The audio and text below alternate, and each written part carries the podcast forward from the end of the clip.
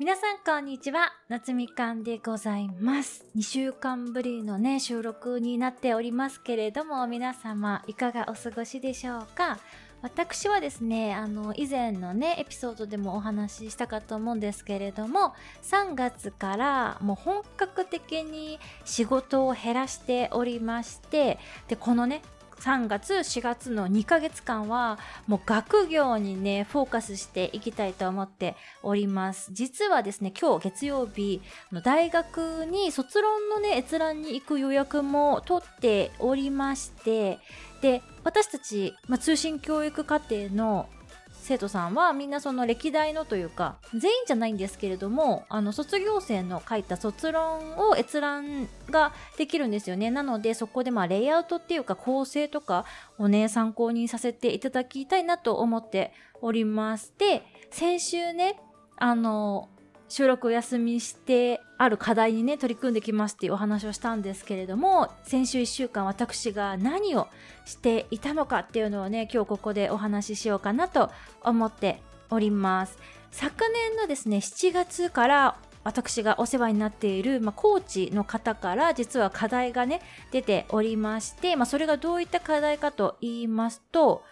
どこに行って何をするかを最初に全然決めないで旅に出るっていうものだったんですよ。で皆さんもね私と同じだと思うんですけれども、まあ、旅行に行くぞってなった時って通常はですよ出発前に往復のま移動とかチケットとかねあの泊まる場所とかホテルとか宿とか最低限はま予約というか確保してから出かけると思うんですけどいつ帰ってくるとかね何時の便で帰ってくるとか。でも今回はもう最初のね1段目に訪れる都市っていうか場所とその街の宿は取ってもいいっていうふうに、まあ、許可が出てたんですけれども、まあ、その後ね、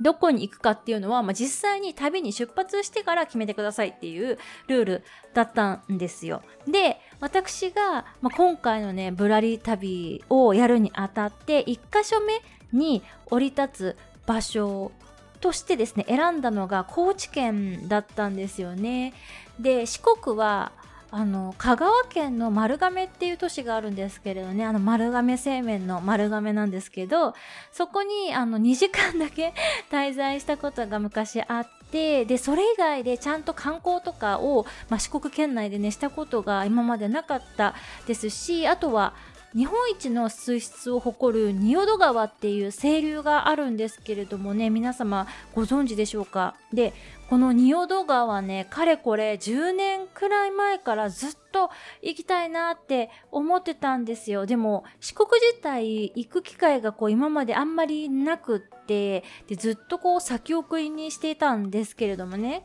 今回その旅の課題が出た時にあもう絶対最初高知に行ってあの仁淀川に行ってみようっていうのをねすごくこうインスピレーションで起きてきたんですよ。で飛行機取って、まあ、宿も取っていざ出発したんですけどあの四国って、まあ、当然なんですけど東京からね割とね遠いんですよ。で私があの成田発の、ね、飛行機を取っちゃったっていうのも あってあの行くのにですね半日ぐらいかかってしまってでもあのホテルにね着いた頃にはね結構もうヘトヘトだったんですよ。であのホテルの近くに広め市場っていうねあのすごく有名な市場があってでここどういう市場かっていうと、まあ、買い物もできるし食事とかまあ飲んだりとかもできるっていうね結構広い市場があるんですけどあのホテルにチェックインね夕方した後にその市場に行ってで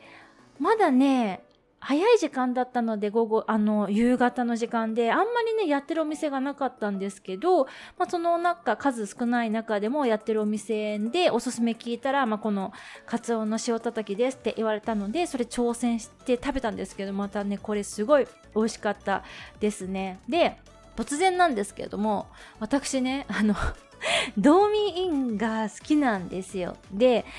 ドーミーインって皆さんご存知ですかね？あのチェーン店の、まあ、ビジネスホテルなんですけどで今回のコーチもドーミーイン泊まったんですけどあの大浴場ねすごい快適じゃないですか。で朝ごはんがもうめちゃくちゃ美味しいしもうねその早めにホテル戻ってお風呂入ってで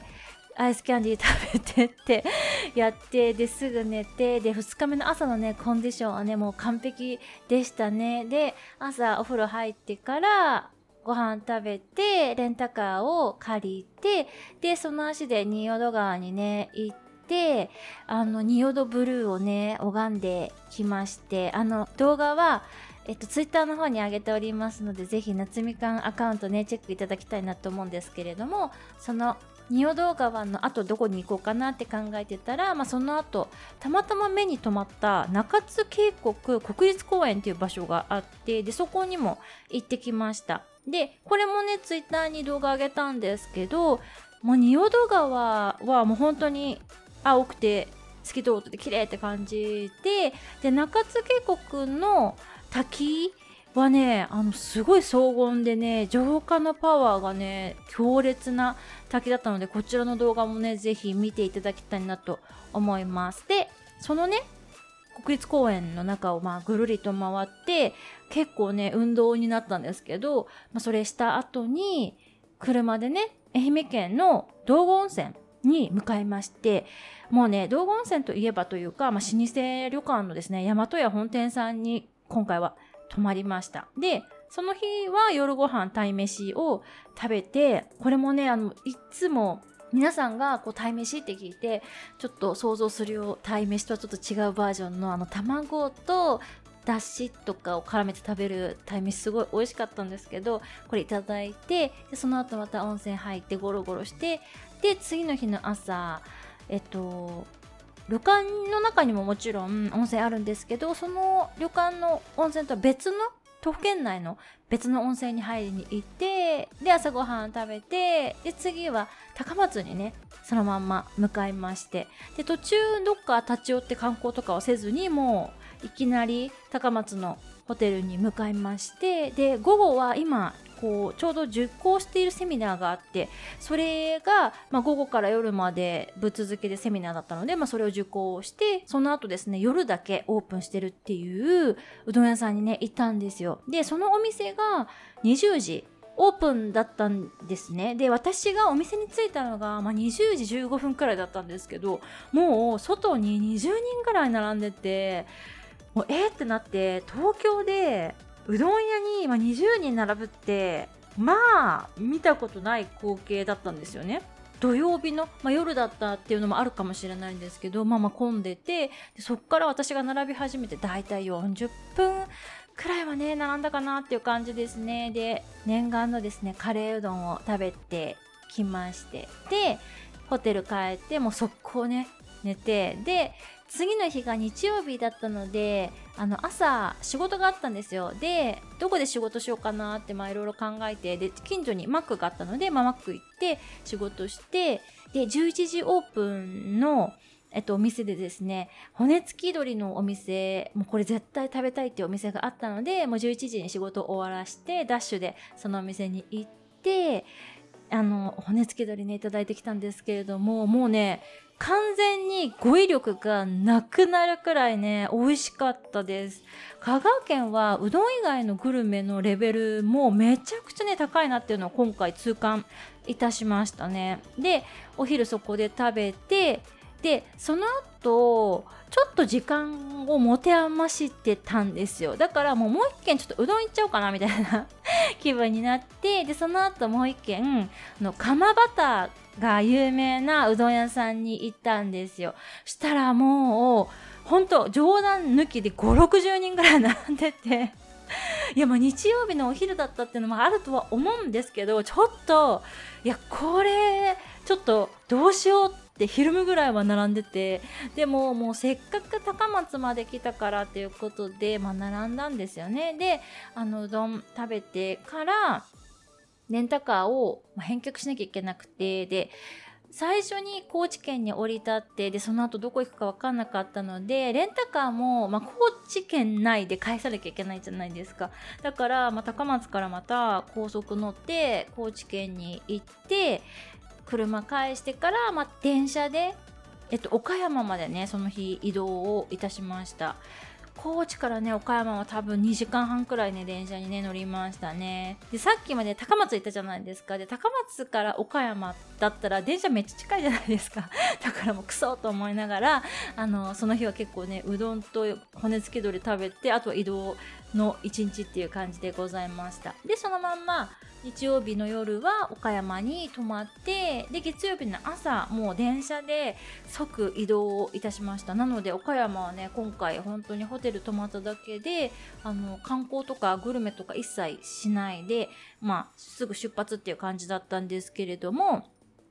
で、えっと、朝の電車でどこに向かったかと言いますと、出雲に向かいましたね。岡山から出雲って直行というか直通の電車があるのでね、3時間ぐらいかかるんですけれども、それに乗って、で、えっと、出雲大社にね、お参りに行ってまいりました。で、友達に出雲大社今から行くよっていう報告をしたらですね、友達から、堀ママっていう有名なね、インスタグラマーさんいらっしゃるじゃないですか。私も、あの、名前とかは存じ上げてたんですけれども、まあ、その方の漢方薬局屋さんが、その出雲大社の近くにあるから、まあ、ぜひ行ってみたら、みたいな感じで指令が下ったので、まあ、行ってですね、その後、出雲そばをおすすめのねお店をその店員さんに聞いてで教えてもらったお店に行ってもうしこたま食べて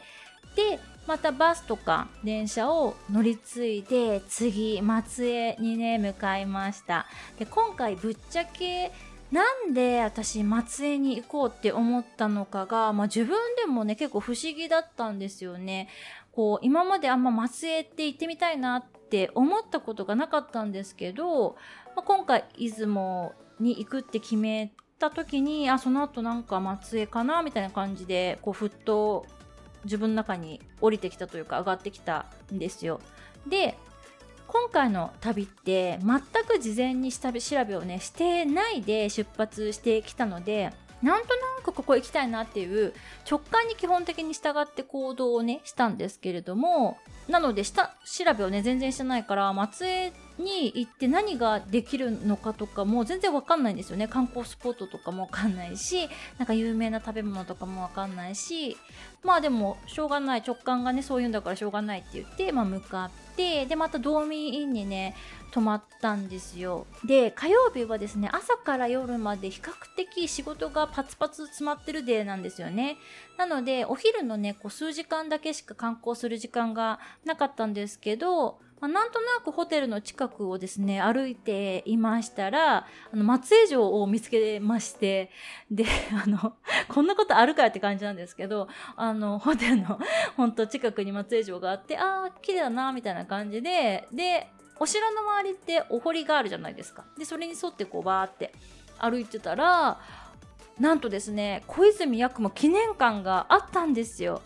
で、私これね全然ノーリサーチで本当偶然見つけたんですけどでその時に思い出したんですけど私小泉八雲も好きなんですよ。なんで好きかっていうと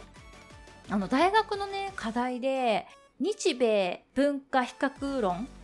とかいう課題というか科目があってそれのお題が小泉八雲の本だったんですよね。で、それを結構熟読してレポートを書いたし、で、そのレポートも結構ね、良い評価だったんですよ。で、あの、科目試験の時も小泉八雲の本が課題図書だったので、まあ、結構いろいろ読んできたっていうのがありますし、その文章がね、とても綺麗なんですよね。あの、多分本人が日本語で書いたものではないんですよね。本人は、えっ、と、英語で多分書いてるんですけどそれをまあ綺麗にねあの訳翻訳をされてる方の力でももちろんあると思うんですけれどもあのとても文章が私好みというか美しい文章を書く方で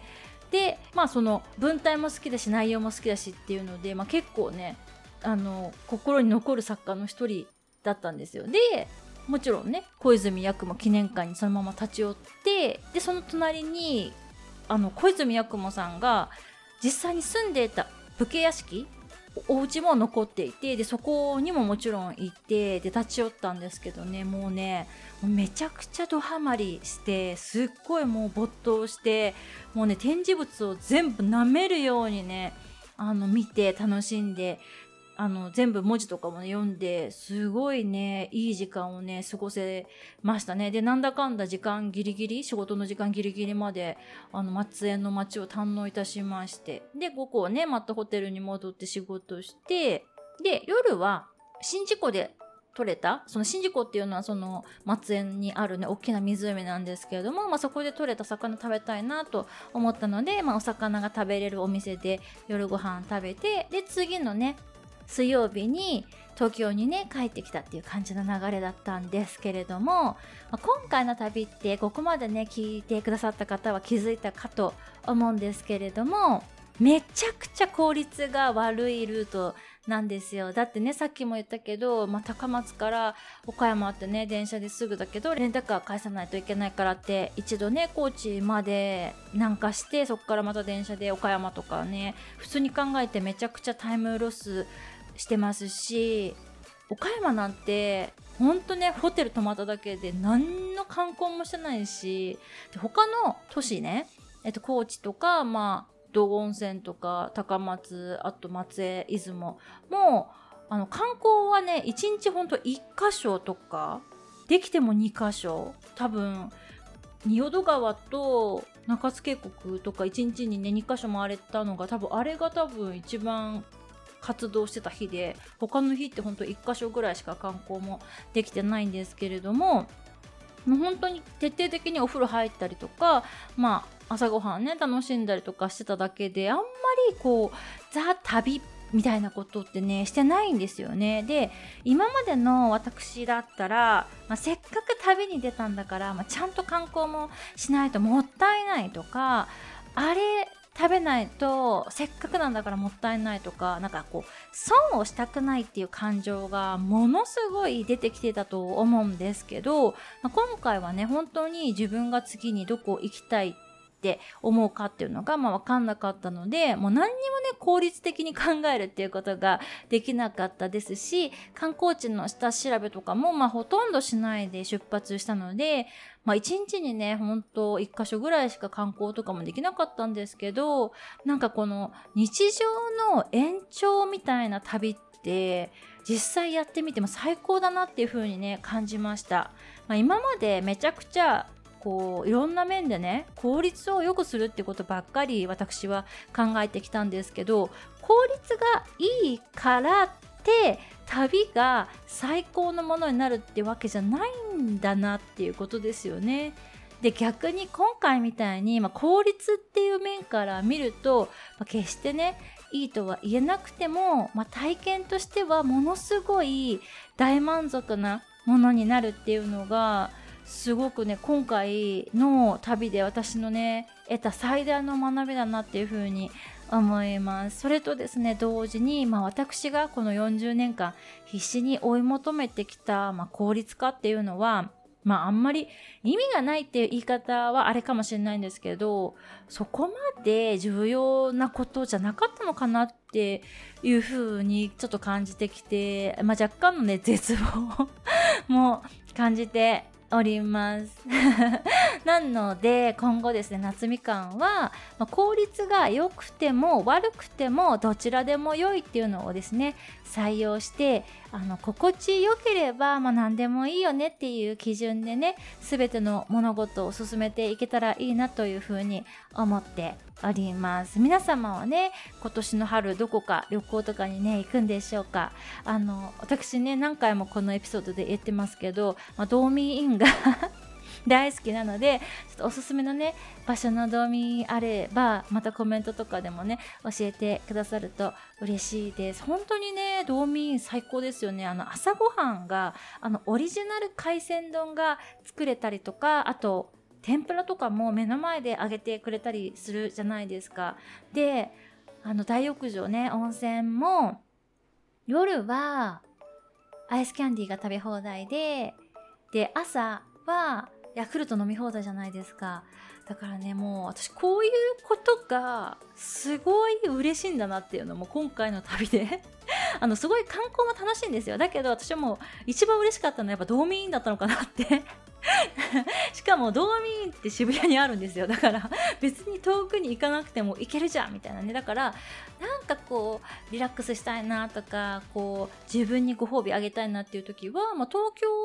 の道民にね私一人で行くっていうのもねありなのかなっていう風にね感じております。皆様ねなんか旅行行くプランとかあればぜひぜひお知らせいただければ嬉しいです。それではまた次のエピソードでお会いいたしましょう。バイ。